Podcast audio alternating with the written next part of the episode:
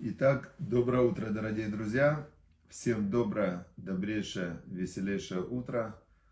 Хорошего месяца, хорошего, хорошего дня. И мы продолжаем изучать Тору, Мишли, притчи царя Соломона. Находимся мы в 24 главе. И шалом всем, кто в прямом эфире присутствует. Шалом всем, кто нас смотрит в записи тем, кто получает, особенно тем, кто получает на телеграм-канал. Вот есть ссылочка на телеграм-канал, на WhatsApp канал, и кто потом пересылает уроки. Это вообще отлично. То есть есть э, награда тем, кто учит Тору, а есть награда тем, кто обучает Торе. И есть в законах, есть такая очень важная фраза «Гадоля маасе миосе», то есть больше награда того, кто побуждает других делать, чем тот, который делает. Почему? Это очень важный закон такой, да? Например, в вот любой проект, ему нужен инициатор. Я вспоминаю историю, когда э, Рав Ицкак Зильбер, Зихраноца Левраха, он 17 -го года рождения. И он рассказывал, как э, в 34 году примерно, ему было 17 лет, и его папа был Рав в Казани, и они шли с э, молитвы Роша Шана, или из Йом Кипура, не помню сейчас точно, шел его папа, Шохит, старый, старый уже Шохит, последний был Шохит в Казани, который резал мясо, знал, как резать мясо. И, значит, э, Рав Казани, папа Рав Зильбера, и сам Рав Зильбер, 17 лет. И этот Шохит, он шел и плакал. И он говорит, что же будет с Торой, что же будет с еврейским народом. Э, Роша Шана, молитва, самое главное день в году, а всего лишь один 17-летний в синагоге. Одни старики, которым уже нечего было бояться, которые уже, э, ну, уже все равно не шли умирать, так они были в синагоге. А все, говорит, еле-еле меня собрался, 10 человек. И всего лишь один был, главное, молодой. Значит, уже в следующем поколении Миньяна не будет. Все он говорит. Сейчас кто-то умрет из Миньяна, и уже Миньяна не будет. И он плакал. А папа Равзильбера говорит, нет, говорит, чтобы был Миньян, Миньян будет, всегда будет Миньян. Потому что, чтобы был Миньян, это 10 евреев, которые молятся, да? Нужен всего лишь один еврей. Тот Шохит говорит, как, в смысле? И папа Равзильбера сказал вот эту важную очень фразу, что если есть хоть один еврей, который в душе у него горит вот этот огонь, и он понимает, что надо служить Всевышнему, то он соберет остальных 10. И поэтому то, что сказали когда-то в древности мудрецы, это прям закон такой. Гадоль амаасе миосе. Тот, кто побуждает других к действиям правильным, к выполнению заповедей, к служению Всевышнего, к изучению Торы, давать сдаку. Например, у одного нет денег, и вот у меня есть один знакомый, у него сейчас тяжелое материальное положение. И он не может помогать. Он раньше был богатый, а сейчас у него нет э, возможности помогать но он, если кому-то нужна помощь, он прямо всем об этом сообщает, собирает деньги. И это и называется гадоля массы, то есть он других побуждает давать. Если бы он не взял инициативу, то обычно, кому нужна помощь, у него депрессия, он сидит, не знает, что делать и так далее. Тот, кто других побуждает служить Всевышнему, награда такая же, как и у тех, кто делает. И интересно, что я сейчас вспомнил еще одну историю, как э, Раби Нахман был такой великий, великий раввин, великий праведник Раби Нахман из Бреслова. И он э, был, ну, просто величайшим, открыты были все тайны Торы, Кабалы там. Он был в своем личном служении Всевышнему, он был на самой высокой высоте, которую только может человек подняться, э, то есть самые-самые глубины и тайны Торы, да. И, значит, к нему приходили все время, чтобы он просили его обучать. А ему было тогда 26 лет, он был молодой еще. И он говорил, я не готов, я не готов, я не готов обучать, нет, я не готов, все, мне бы с собой справиться, мне бы справиться с собой, э, потому что э, каждый, кто поднимается высоко на духовный уровень, видит, какие у него еще открываются, еще более высокие духовные уровни в служении Всевышнему. И Раби Нахман долго отказывался. А потом он говорит, все, я согласен. И ему его спрашивают, а что изменилось в вашем восприятии мира и себя? Почему вы отказывались, а сейчас согласились? Он говорит, вы знаете, я вам сейчас объясню на примере истории. А, была, была такая ситуация, что, что один богатый, богатый человек, да, он решил начать помогать людям. Но помогать ей можно по-разному. Можно помогать, раздавать деньги, а он решил помочь 10, 10 людям организовать бизнесы, чтобы они ни от кого не зависели. И он взял каждому из них, дал суду, дал, объяснил им, как открывать бизнес. И 10 человекам он дал деньги, чтобы они открыли бизнес и содержали себя и свои семьи. Это самый высокий уровень помощи, благотворительности, дать удочку и научить ловить рыбу а не постоянно раздавать рыбу. Это самый высокий уровень благотворительности. В общем, этот богатый человек дал этим 10 людям деньги и говорит, через год э, вернете. Прошло несколько месяцев, и один из них, он потерял все деньги. Бывает в бизнесе кризис, коронавирус и так далее. Он потерял все эти деньги, которые ему дали взаймы. И оставалось еще 10 месяцев до срока отдавания денег – и он э, думал, что же ему делать. И он начал ходить и просить э, вот тех вот остальных 11, 10, 9 человек, которые были, он им говорит, вы знаете, будьте осторожны, чтобы вы же деньги не потеряли. Вот я деньги потерял, но вы не рискуйте. И он ходил им, все время напоминал, чтобы они были осторожны, чтобы они не рисковали, чтобы они не потеряли те деньги, которые им дали. Прошел год, эти девять пришли отдавать, возвращать деньги, а десятого нет, у него нет денег, ему даже стыдно было прийти. Он передал, что денег нет, и все потерял. Теперь, э, но эти девять, они сказали, что мы деньги не потеряли благодаря тому, что он нас все время предупреждал, чтобы мы, чтобы мы были осторожны. И вот ему огромное спасибо, то есть мы вернули свой долг, потому что он нас, нам помогал весь год. И этот богатый человек, он э, очень обрадовался, он его там нашел, похвалил, дал ему еще раз деньги и так далее. Так Раби Нахман объяснил, почему он начал обучать. Он говорит, действительно, я э, еще не на уровне таком, что можно сказать, что я цадик. Но э, я, может, на этот уровень никогда и не поднимусь. Может быть, я и потерял все, что мне дали. Чем больше человек цадик, тем больше он видит, э, где он ошибается.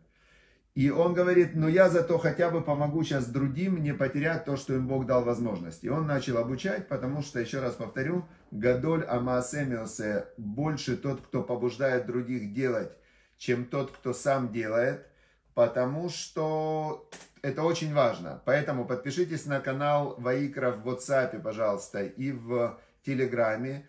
И вам будут э, приходить уроки прямо в ваш телефон, и вы можете переслать кому-то, кому Кому это важно? Понятно, да? Хорошо, а кому не важно, тоже пересылайте, может ему сейчас не важно, но в нужный момент Всевышний ему откроет, откроет э, зрение духовное, и он бах, а тут у него ваш урок в телефоне. Хорошо, а сегодня как раз э, урок, э, значит, у нас есть друг, очень большой партнер Ваикра, который помогает распространять это знание. Есть Шмуль, его зовут Шмуль, и он в честь своего папы, которого звали Феликс бен Ноах, как раз сейчас глава Ноаха, и он в честь своего папы Феликс бен Ноах, он попросил, чтобы заслуги от поднятия, для поднятия души своего папы от этого урока пришли к его папе. Значит, Феликс бен Ноах. И весь этот месяц Хишван, у нас есть тоже одни очень большие партнеры проекта, которые сейчас э, помогают расширить э, уроки. Сейчас 10 раввинов будут записывать, записывать целые циклы уроков, специально обучающие, благодаря этим партнерам, которые понимают важность. Вот сейчас мы напишем тоже весь месяц Хишван, и все эти циклы уроков, они тоже для поднятия души их родственников. Это очень важно, когда, когда объединяют усилия для служения Всевышнему, появляется невероятная сила и мощность. Хорошо. Все, друзья, а мы продолжаем изучать. Мы продолжаем изучать, и, а, значит, мы дошли уже 24 глава. 24 глава Мишли. Мы остановились на том, что есть люди, люди есть э, злоумышленники, это мы позапрошлый урок учили, а есть люди, которые сами себя ослабляют, это называется приобретенная беспомощность. Они говорят, как э, мы учили в 10 отрывке, и тропит объем цара, если ты ослабился в день, когда было тяжело, царь Кухеха, тогда твоя, твоя сила уйдет. Да, это так, так работает. То есть были, я вспомнил сейчас, Хафецхайм был такой великий мудрец, он умер в 1930 году, и как ему было уже там под 100 лет. И он был глава на то время еврейского народа. И когда в, коммунисты пришли к власти в бывшем Советском Союзе, они начали гонения полностью на религию, на евреев, там, э, именно коммунисты такие, да, он собрал своих учеников и говорит, мы должны сейчас все подняться и идти воевать с коммунистами. Мы должны воевать. Эти его ученики говорят, ну, ешеботники такие, с пейсами, с, с талмудами, как мы будем воевать, куда мы будем воевать. Он говорит, пускай, лучше мы погибнем, но мы все равно тогда победим, и Бог нам даст победу над этими безбожниками, чем мы будем сидеть и ждать. И он плакал, а он говорил, надо идти воевать. И пускай, говорит, было тогда евреев в Польше, в Белоруссии, в, за чертой оседлости, было тогда несколько миллионов евреев. И он э, пытался всех поднять, но никто не поднялся. Все считали, что нету сил. Как раз они э, вот в этом отрывке, наверное, его не изучали. И э, не знали они, что, что и тропит объем цара, если ты ослабился, в, представил себя слабым в день неприятности – то тогда твоя сила уйдет, а, мог, а могли бы победить. Вот Хафицкайм, он говорит, мы победим. Без оружия, без ничего, затоптали бы эту Красную Армию. Две, два миллиона евреев, если бы поднялись и пошли, Красную Армию бы затоптали. Которую, кстати, тоже возглавлял Троцкий, но который полностью отказался от своего еврейского происхождения, от своей связи с еврейским народом. Интересно, когда обвиняют евреев в том, что сделали они революцию, все те, кто делали революцию, первым делом они отказались и от своего еврейского самоосознания, от своего религиозного само, самоосознания, и они были как раз такие прямо с печатями, со знаками качества безбожники и злоумышленники. Теперь 12 а, отрывок. Мы дошли 12 отрывок. Титомар эн лоядану зе. Продолжает царь Соломон. Он говорит, «Э, если вы скажете потом, что мы не знали это, что у нас есть сила. Ну, не знали мы. То есть, вот мы как бы смотрим на себя в зеркало, нет у нас сил, да? Так если вы скажете, не знали мы, алё тохен лебот у уявин, значит, вот ведь проверяющий сердца, он поймет. Венуцер навшеха уеда. И тот, кто сотворил душу твою, он же знает. Вышивли Адам Кепуало. Если ты скажешь Богу или себе, ты будешь себя обманывать, я не мог, у меня не было сил, я не могу, я слабый и так далее. Царь Самон говорит, кому ты рассказываешь? Если ты скажешь, что не знали мы, что есть у нас силы, тот, кто проверяет сердца Всевышний, он поймет.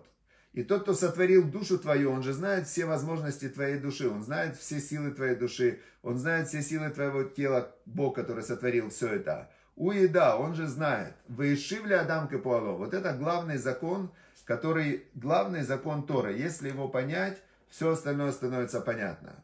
Что потому что возвращает человеку как его действие, как то, что он делает. Что это значит? Значит, в, в, на Востоке вот эти все буддисты, там, восточные всякие мудрецы, да, йоги, они воспринимали мир с помощью наблюдений. И они вычислили, что есть такой закон, они назвали его карма. Все возвращается. То есть у них пророчества не было, но знание у них было. Потому что Авраам Авину, отец Авраам, который первый соединился с Богом, он же, он же додумался как-то до того, что есть Бог. То есть он же не а, не как-то вот ему пришли, дали ему книжку, сказали, все, ты теперь Авраам, Авраам праотец. То есть Бог его испытывал 10 испытаний, но через каждое испытание он все глубже и глубже постигал Всевышнего, постигал с ним связь. Получается, что методом наблюдений можно пронаблюдать сотворенный мир. И можно даже то, что делают вот эти восточные мудрецы, разобраться в каких-то взаимосвязях и взаимодействиях. И они обнаружили, додумались до этого закона, что Бог возвращает человеку к Эпуало, что все, все возвращается. Но мы знаем, как это работает. Видите, здесь написано в этом отрывке, что Бог, Он тохен либот, Он проверяет сердца. Многие думают, что Бог, Он где-то снаружи, что Бог, Он где-то там, а вот мир отдельно, я отдельно, Бог отдельно. Вообще не так. Бог, проявление божественное в этом мире, самое мощное, это душа человека. А душа человека где находится? Она находится внутри. То есть Бог, Он, э, весь этот мир, это проявление Бога. То есть весь этот мир, просто это проявление Бога, есть э, божественный свет. Вот есть Бог, который непостижим. Потом от него выходит, выходит из него вот этот божественный свет. Потом этот свет перерождается в структуру, появляется все мироздание, оно уплотняется, уплотняется, уплотняется. Весь этот мир это проявление Бога, которое называется всесильный. Всесильный это все законы, которые Он сотворил, это тоже Он. И интересно, что на иврите Элоким, всесильный, и слово Атева, природа, это одно и то же числовое значение. То есть вся эта природа, все это мироздание, это проявление Всевышнего, но уже, уже сжатое, структурированное. То есть он уже себя преобразил вот в этот мир. Но есть вот этот вот луч, Всевышний Творец, тот, кто Создатель, который за пределами структуры, который непостижимый. И он проявляется внутри таким, как, душ, э, как э, луч такой, да? И вот есть у человека в голове тоже его собственная структура. Он себе что-то придумывает, он себе что-то решает, он себе говорит, я это могу. Бах, у него сложился такой, как программа. Вот это я могу, а вот это я не могу. Тут у меня есть сила, тут у меня нет силы. И как Бог своими словами, как изречениями, да, творил мир. То есть и сказал Бог, и стало так. Также человек, и сказал человек, и стало так. И внутри, внутри у него идет свет, вот этот, который все его и сказал, и принял решение, и подумал, и понял, и осознал, и так далее. Вот, вот так вот внутри у него этот свет пропускается и к человеку возвращается, как его кепуало. Выешивля Адам кепуало и возвращает человеку все, что человек сам делал. Понятно, да? Вот это вот то, что нам царь Самон объяснил. Поэтому Бог знает, можешь, не можешь. Я вам сейчас расскажу короткую историю. Когда-то был такой великий человек, он жил в, на территории Украины сейчас, звали его Бальшемтов. Бальшемтов, значит, это основатель хасидизма. То есть ему он э, жил там в лесу какое-то время, все, ему открылся, открылась связь со Всевышним на невероятном уровне. То есть он открыл, э, даже я показываю связь со Всевышним, ему открылась вот эта вот связь со Всевышним внутри себя, и он совершенно большим том, он делал чудеса. Вот он сказал и стало, благословил и там э, и получилось, и так далее. И у него было 60 учеников, которые вот как раз хасидизм, который есть сегодня, хасиды, это все его ученики. И они делали чудеса, они приезжали, делали чудеса, были чудотворцы, и очень много стало хасидов после этого. И вот, значит, Бальшем Тов, значит, Бальшем Тов, сейчас, секундочку, возвращает человеку, как его, выскочила у меня эта история. Я расскажу историю, сейчас, секунду, какая-то у меня была история, и она прямо вот у меня и куда-то исчезла. Видите, видно, мне нельзя было ее рассказывать. Расскажу другую про него историю. Раз я уже начал, расскажу про него, я знаю много про него истории. Но та, которую я сейчас хотел рассказать, вот у меня она оп, и исчезла эта история. Представляете? Исчезла история. Значит, э, расскажу другую, которая не исчезла, раз уже начал. Бальшемтов, он э, э, хотел поехать в Израиль. И в то время ехать в Израиль, это было путешествие на кораблях, там, через Турцию, через Константинополь. Он жил 1730-40 год. И, значит, он доезжает до Стамбула. В Стамбуле он, э, как раз его застает Песах. И он э, на Песах, значит, в Стамбуле остается в одном доме. В одном доме он остается, там жила очень богатая одна семья, они его приняли. И, значит, он великий праведник, такой его там знает весь еврейский мир – они его приняли, и он провел у них Песах. Значит, провел у них 7 дней Песаха. После Песаха он говорит им, я хочу вас благословить, что вам нужно? Они говорят, вы знаете, что мы богатые, все у нас есть, мы пожилые, а детей у нас нет, но уже детей не будет. В таком возрасте дети не рождаются. Значит, э, поэтому, поэтому ничего нам не надо, здоровье там такое. Он им говорит, так что у вас нет детей, значит, да? И он э, подумал, подумал, подумал, потом говорит, я вас благословляю, чтобы у вас в этом году Бог сделал для вас чудо и дал вам ребенка. И он прям благословляет их со всей силой, сосредоточенностью. То есть он э, прямо включает вот эту вот свою связь со Всевышним, с Творцом. И он им говорит, бах, значит, все, дает им благословение. И потом он дал им благословение, он такой э, как бы внутри задумался, и в этот момент, в этот момент он начинает танцевать и, и радоваться и танцевать. Ему, значит, останавливается и им говорит, вы знаете, написано в перке, вот есть такая мешна, сказал ее Антигнас Ишсоха. Значит, не будьте как рабы, которые служат своему господину ради получения награды. А будьте как рабы, которые служат своему господину не для получения награды. И пусть будет страх перед Богом на вас. И он говорит, я всегда, что бы я ни делал, у меня внутри был вот этот вот э, момент сомнения. А вдруг я это делаю, чтобы получить награду? А вдруг я это делаю только потому, что я хочу вот эту вечную жизнь, там, награду от Всевышнего, все.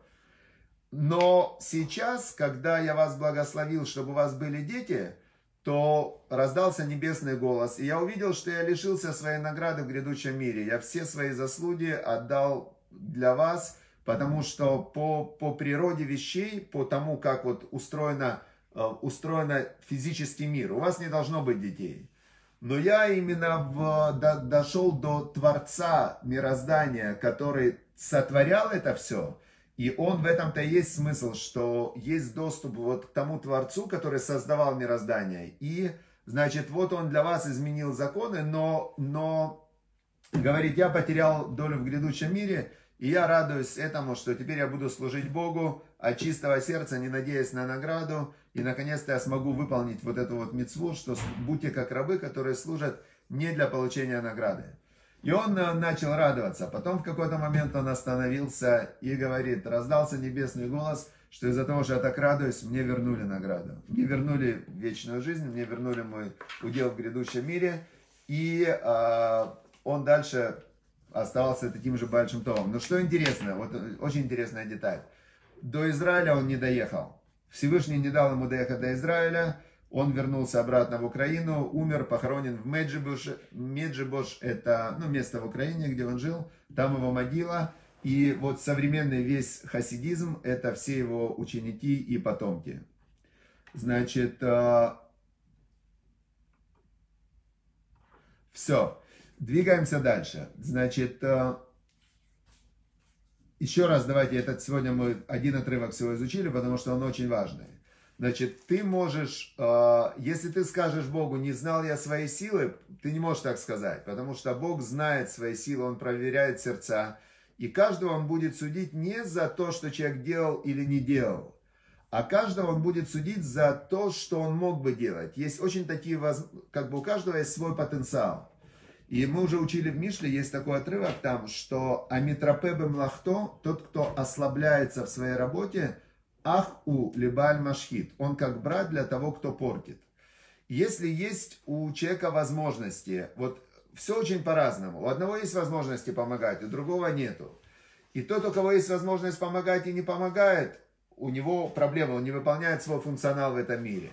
У того, у кого нет возможности помогать, и он не помогает, такое, это нормально, у него нет возможности. То есть у него другая, другая какая-то есть задача, у него есть задача какая-то личная, у него есть задача какая-то быть добрым человеком там, и так далее. То есть у каждого из нас есть свой потенциал, который мы должны в этом мире реализовать. Адам ли Амаль Юлад, человек рожден для труда, и очень важно это понимать и не прятаться в, в зону комфорта, то, что называется современным языком, что я не могу, нету силы и так далее. Бог знает силу каждого из нас – и я помню, Равзильбер за царь, он всегда, когда человек говорил, «Э, я не могу, он ему говорил, ты не, не можешь, ты не хочешь. Э, а как он проверял? Он говорит, вот ты говоришь, что ты не можешь с утра вставать на шахарит, на утреннюю молитву. А если бы тебе тысячу долларов давали за каждое вставание, смог бы? Человек говорит, конечно, смог бы. Он говорит, вот, а то, что ты не встаешь, ты не, не можешь, ты не хочешь. Ты говоришь, что ты не можешь спортом заниматься, у тебя сил нету. А если бы тебе платили по 1000 долларов за то, что за каждую тренировку, смог бы? Смог бы. Значит, ты не, не можешь, ты не хочешь. И вот Всевышний, Он сердца читает, и Он знает про каждого из нас, что мы можем невероятной силы. А если мы еще соединяемся со Всевышним в своих действиях, да, через молитву, и эта цель, которую человек хочет достигнуть, она важна не только для него самого, она важна для улучшения мира, для служения Богу и так далее, тогда Всевышний становится партнером, Бог становится партнером, и тогда сила не просто удваивается, тогда сила бесконечная. Все, я желаю, чтобы мы все в своей деятельности сделали Бога партнером, чтобы мы выполняли его заповеди и были партнерами с ним в каждом своем действии, как Пертьявод говорил Раби Акоин, он говорил, «Коль масейха юлишем шамаем», пусть все твои дела будут во имя небес. И чтобы, когда ты понимаешь, что твое имя во имя небес, чтобы ты всегда говорил, Безрат Ашем, с Божьей помощью, и Бог будет помогать. Все, всем удачи, успехов, хорошего дня. Подпишитесь, пожалуйста, внизу есть ссылочка на телеграм-канал Ваикра. Сейчас вот буквально через там некоторое время я пошлю этот урок и другие уроки мы будем посылать на канал Ваикра. У нас не христианство, извиняюсь, э, христианство в другом месте, у нас уроки Торы. У нас уроки Торы. Все, всех, мы Бога любим, но мы любим Бога Творца, который создал, сотворил мир, который миром управляет. Единый Бог, Бог, Творец, Создатель мира. Все, вот это тот, тот Бог, которому мы верим, которому мы служим. И без всяких посредников. Все, были пророки, пророки были, но Бог у нас один, создатель мироздания. Все, удачи, успехов всем, прекрасного, хорошего дня, полного служения Всевышнему, Создателю мироздания. Пока.